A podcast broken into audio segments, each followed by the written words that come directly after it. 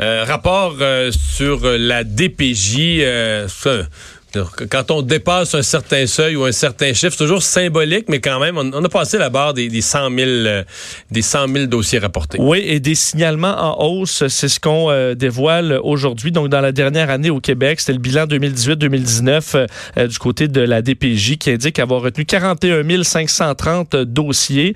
Il faut dire qu'ils sont arrivés dans le courant de l'année avec des dossiers qui ont été très médiatisés. Rosalie Gagnon, évidemment, la, la petite martyre de Grande-Bay. Alors, il y a toujours la question est-ce que c'est parce que les gens sont plus sensibles, plus, plus facilement vont décider de, euh, de faire des signalements ou il y a vraiment une problématique en, hausse euh, pour nos, euh, chez nos enfants? Évidemment, tout ça arrive en pleine, alors que la commission spéciale sur le droit des enfants et de la protection de la jeunesse commence, commencera ses travaux bientôt. On va parler à Alain Saint-Pierre. C'est lui qui euh, s'est retrouvé avec l'intérim euh, de la direction de la protection de la jeunesse dans la région de l'Estrie après bon que des événements malheureux euh, eut emporté son prédécesseur. bonjour, Monsieur Saint-Pierre. Bonjour, M. Dumont. ça vous dit quoi? On, on, critique la DPJ, on questionne la DPJ, mais le fait est qu'il n'y a pas juste la DPJ qui a peut-être des problèmes, la société en a aussi pour qu'il y ait autant de signalements. Effectivement, M. Dumont, écoutez, euh, moi je suis, je suis au cœur de ce système-là depuis les, les, 40 dernières années. J'en ai vu euh, son évolution, euh, j'en ai mesuré l'ampleur des changements. La, la, la, hausse des signalements à laquelle on fait face, c'est quand même extrêmement difficile à expliquer. Le seul critère qu'on peut qu'on peut dire puis qu'on entend quand même ad nauseam, c'est que la, la, la, population fait plus confiance à la DPJ et continue de signaler. Là.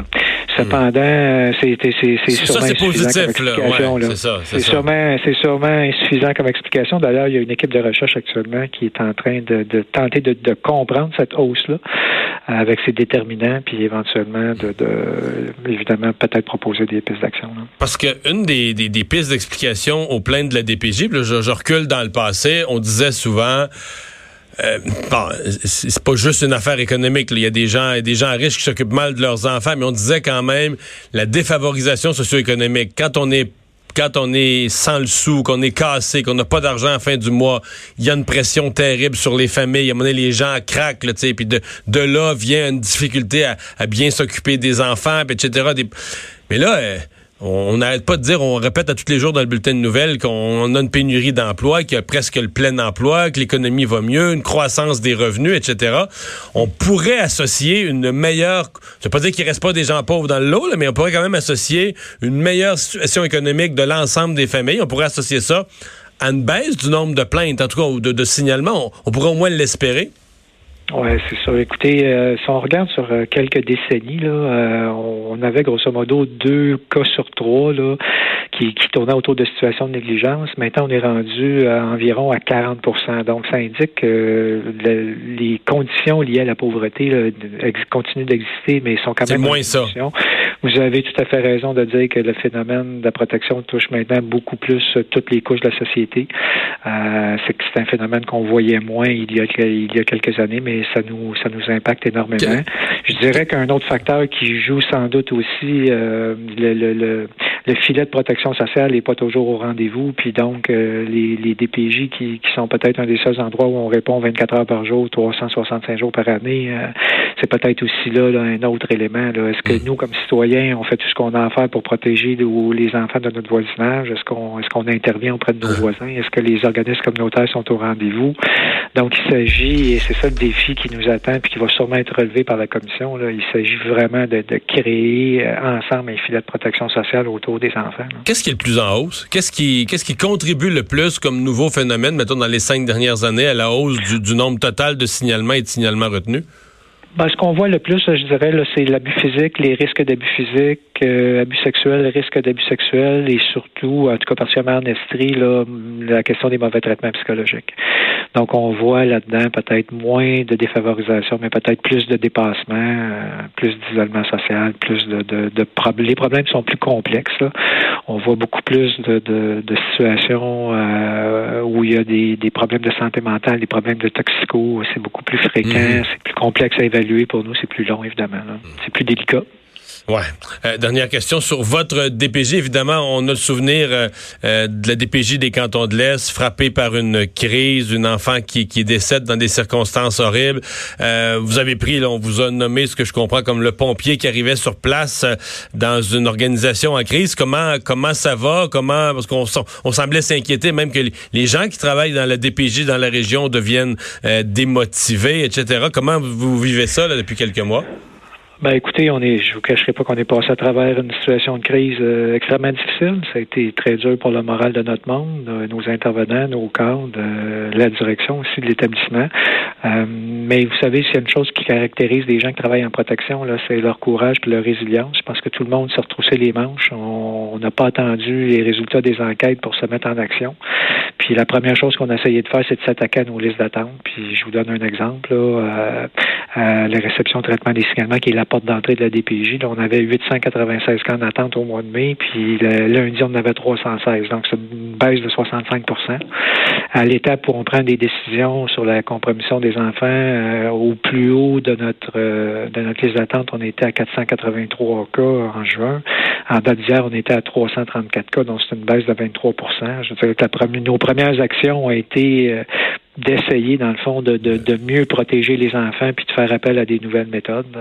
C'est ce qu'on a essayé de faire. Par la suite, on a établi un plan d'action qu'on a présenté au ministère euh, et qui, à terme, il est déjà commencé, mais à terme, va produire sans, doute des résultats extrêmement intéressants pour mieux protéger les enfants, contrôler nos listes d'attente, mieux soutenir nos équipes, nos gestionnaires, mais surtout, puis ça c'est un élément nouveau, en tout cas, on veut vraiment augmenter l'espace clinique puis s'assurer que le temps d'intervention directe auprès des enfants puis des familles est augmenté. Ça fait qu'on met beaucoup d'efforts là-dedans. M. Saint-Pierre, merci de nous avoir parlé. Alain Saint-Pierre, directeur de la protection de la jeunesse de l'Estrie. Merci, Merci, au revoir. Euh, ce matin, l'Assemblée nationale, Vincent, qui a voté à l'unanimité euh, pour reconnaître l'urgence climatique. Oui, euh, rare vote à l'unanimité présenté par Québec solidaire. Cette motion qui, donc, bon, disait qu'on était en période d'urgence climatique. Aujourd'hui, d'ailleurs, pour citer Benoît Charette, le ministre de l'Environnement, le gouvernement s'apprête à poser un geste jamais vu au Québec. Dans les prochains instants, il y aura reconnaissance du gouvernement du Québec de l'urgence climatique. Puis évidemment, du côté de l'opposition, on demandait davantage de gestes concrets du gouvernement en disant c'est beau l'urgence climatique, mais il faut que ce soit accompagné de mesures. Et du côté du gouvernement, ce qu'on dit, c'est qu'on a déjà un plan de match hmm. qui sera efficace et on va s'en tenir à ça. À la période des questions, Québec solidaire avait un geste, c'était d'abandonner le troisième lien. C'était le geste, la, chose à faire.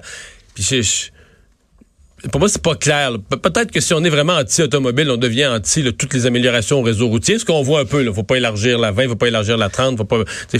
Mais euh, au-delà de ça, je veux dire, si t'as une autoroute, là, présentement, la 20 entre Lévis et Québec, euh, où tout est paralysé, c'est pas clair pour moi que c'est pas polluant ça aussi. Des autos, si pendant de longues heures à chaque jour, les autos sont toujours paralysées. Ça, c'est dû, comme dirait Manon Massé, c'est du greenwashing, de l'éco-blanchiment que c'est de rendre vert là, un, projet, qui, ne l'est pas. Parce que ce qui est vert, c'est anti-automobile. Mais, mais en même temps, Mme Massé dit ça, mais elle savait pas, semblait pas savoir que ça, ça aboutissait dans Chaudière-Appalaches à Lévis. Là. Elle a dit à François Legault, il me semble que c'est dans la région de Québec. Il me semble que c'est à Québec, ça, le troisième lien. Ouais, mais là, Elle pensait qu'elle reprenait François Legault. elle pensait que François Legault s'était mis pied d'un plat en disant que c'était pour les gens de Chaudière-Appalaches.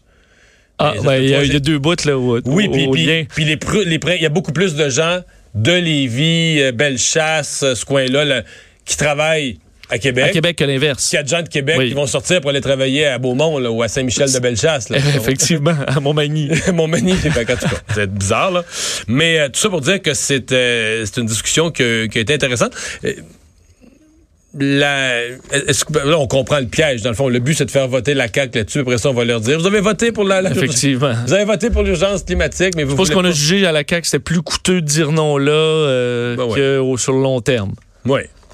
Mais en même temps, on reste à dire, toute cette discussion-là a eu lieu encore un matin à l'Assemblée nationale et personne n'a dit ce qu'il fallait faire. Sauf que prendre un projet... Dire, faut pas le faire parce que ça veut dire que présentement, on n'a pas de troisième lien, donc Ça veut dire qu'on est. Présentement, on n'a pas bon. le troisième lien, puis on n'atteint pas nos cibles du tout. C'est ça, on est très loin de ça. Là. Fait que là, faut faire quelque chose, mais enfin. Euh, référendum sur le mode de scrutin, là, c'est, c'est, en fait, c'est la, la- la quasi-certitude qu'on a présentement, c'est que lorsqu'on va voter en 2022, en octobre, pour les prochaines élections au Québec, ben, en plus de voter pour choisir notre député, notre gouvernement, on va aussi voter euh, sur euh, oui ou non un nouveau mode de scrutin. Oui, et euh, on va commencer à en entendre parler un petit peu plus, évidemment, près de, près de 2022, parce que ce soit une question importante. Le gouvernement Legault qui dépose son projet de loi sur un mode de scrutin proportionnel mixte qui devra être avalisé donc par un référendum lors de l'élection générale en 2022. C'est un recul, puisque François Legault avait promis ça dans un premier mandat. Alors, en campagne, il avait vo- on voterait on en voterait. 2022 selon le nouveau mode de scrutin. Exact. Et là, ça, bon, on a pris un peu de recul. euh, au dire du premier ministre, tout simplement, c'est une question qui est un peu plus complexe qu'on l'avait prévu. Je vous fais entendre François Legault. Pendant un certain temps, on avait souhaité la mise en œuvre de la réforme pour les élections de 2022. Mais on avait sous-estimé l'ampleur et la complexité des changements que ça implique. On doit prendre le temps de bien faire les choses Moi, je Bon. veux te dire, Vincent, que j'avais sous-estimé aussi la complexité de la réforme elle-même. Je, je- je l'ai présenté quand la, à l'Assemblée nationale, il y a lecture des ce qu'on appelle les notes explicatives, là, la description du projet de loi. Puis on l'a présenté en direct ce matin sur LCN, puis je l'écoutais, puis je veux dire, je passais ma vie dans ce genre d'affaires. Oui, c'est quelqu'un qui comprend, c'est toi. Puis j'ai perdu le fil, là. De comment ça allait... Non, non, hey, Sur le fait des, des, euh, des a- députés a- de liste et des députés... Il y a un bout simple. Le député de comté, ça- tu, tu prends la carte du Québec, plutôt de faire 125 comtés, tu fais des plus gros comtés, t'en fais juste 80. Oui. Là, jusque-là, on se perd pas, bien. c'est clair. Mais l'autre 45, là, c'est tout un mécanisme. Parce que là, mettons, à partir de deux, mettons que c'était, mettons qu'on votait oui en 2022, ça veut dire qu'en 2026, on va voter avec le nouveau système. Là, moi, je pensais que, moi, je vais dire ce que j'avais compris au point de départ. On votait une fois. Moi, mettons, je votais, là, mon, mon député de circonscription. Puis les partis mettaient des gens dans chaque région sur une liste. Puis quand après ça, le directeur des élections, avec une formule mathématique le préétablie, allait voir, dire, OK, mais dans te- le, le cas le plus simple, c'est souvent de prendre le cas de l'Outaouais, la région de l'Outaouais, mais avant, la dernière fois, la CAQ a gagné trois sièges en Outaouais. Mais avant, c'était toujours libéral, sur l'Outaouais. 5 sur 5. 5 OK. comtés. Toujours, toujours, toujours. Depuis 1980, 5, cinq députés, 5 libéraux. Tout le temps. Et là, tu te dis, ben là, euh, mettons que le PQ va chercher 25% en Outaouais du vote, dans chacun des comtés, mais il gagne pas un siège, il perd partout. Ben, plutôt de faire 5 comtés en Outaouais, tu vas en mettre 3, puis les deux autres vont être des députés de liste. Puis là, sur la liste, tu vas dire, OK, les libéraux, ils ont eu 60 Mettons, les libéraux ont eu 60% du vote, puis ils ont 3 députés sur 5. Ben, c'est parfait. C'est une représentation. 3 sur 5, 60% c'est une représentation parfaite. Puis si la CAQ, puis les, les, les, euh, je sais pas, mais si la CAQ euh, et les, les, péquistes ont eu, mettons, chacun 18% ou 20% ben ben là, tu vas leur redonner un député sur la liste, qui fait que la région, dans son ensemble, va être plus équitablement représentée. Mais là, c'est pas ça. C'est que là, tu vas avoir un deuxième vote. Les partis vont créer des listes par région, des listes de noms. Puis là, tu vas aller donner ton deuxième vote à un parti. Pour un parti. Pour un parti. Alors que tu as déjà voté pour un parti en votant pour ton, On tape ton ton candidat. candidat. Là, tu vas voter pour un parti à l'échelle régionale. Puis là, je comprends pas trop comment on va assurer la proportionnalité? Je dois dire que je, à soir, je vais avoir plus de temps. Je vais lire toute la réforme, tous les détails. Je, vais- je vais- Mais c'est que Mais- ça, il faut expliquer ça à la population, puis il faut être capable d'expliquer ça simplement. Ouais. Parce que ce qui va arriver, moi, je, moi aujourd'hui, si tu me posais la question, là, je te dirais qu'à 80% des chances, au référendum de 2022, les Québécois vont voter non. Parce que disant, Ah, c'est trop compliqué, on va fonctionner. euh, Oui, puis là, je veux dire, il y en a qui vont se trouver défavorisés. Les gens des régions vont dire on perd du poids, on perd des sièges. Quand tu vas ajouter- quand tu vas additionner toute la liste des objections, là, c'est le nom qui va l'emporter. Puis des fois, je me regardais, la- je me disais, la CAQ ont mis ça tellement compliqué, là, à se demander si c'est pas ça. Ouais, ben parce que on, évidemment si tu veux être bien sûr que les gens disent non, là, mets-leur ça assez compliqué qu'ils comprendront rien, là. Tu sais, Euh. Quand, tu, quand tu regardes un bouilli, là, puis tu brasses, là, à la- Ouais. à la cafétéria de l'école, tu brasses, puis tu reconnais pas les sortes de légumes puis les sortes de viande, là. tu vas voir François Legault dire on a écouté que Mario Dumont ne comprend rien, c'est parfait. tu comprends? Parce que si on regarde le, le- on a fait euh, en fait je voyais euh, François Cormier a fait l'exercice avec le l'élection précédente, si on avait utilisé cette euh, cette façon de faire, les les, les caquistes seraient minoritaires. Ça, c'est sûr. Alors c'est sûr que Ça va être beaucoup plus difficile de faire des gouvernements majoritaires. Ça, c'est l'argument d'ailleurs d'opposition de, de, Christian Dufour, le politologue Christian Dufour, lui qui est vraiment contre ça parce qu'il dit justement, là, il dit le Québec, on est une petite société, on est une minorité, on a besoin de l'Assemblée nationale d'un gouvernement fort, capable de, entre autres pour la, la, majorité francophone, mais qui est une minorité dans le continent nord-américain. À un moment donné, ça y prend un gouvernement qui peut voter des lois pour défendre sa langue. Fait que si on s'encarcane d'une manière que les minorités peuvent tout bloquer, euh, c'est peut-être pas la bonne affaire au Québec. Mais bon, euh, Jean-Pierre Charbonneau, par exemple, l'ancien président de l'Assemblée nationale, lui qui est le le, le, dire, le lobbyiste en chef pro réforme du mode de scrutin il dit c'est pas vrai du tout. On va développer une culture politique différente. Les partis vont faire plus. Il y aura pas de gouvernement majoritaire, mais il va y avoir plus des alliances entre les partis et tout ça. Mais euh, disons que c'est c'est pas fait. Non, c'est juste le début d'un long processus. Euh, on va faire une pause dans un instant. Normand Lester va se joindre à nous. D'habitude, il nous fait le bilan de la semaine le vendredi. Mais là, avec le processus de destitution du président Trump en cours, ça vaut la peine de jeter un œil là-dessus le mercredi. Deux heures d'info. Le retour de Mario Dumont.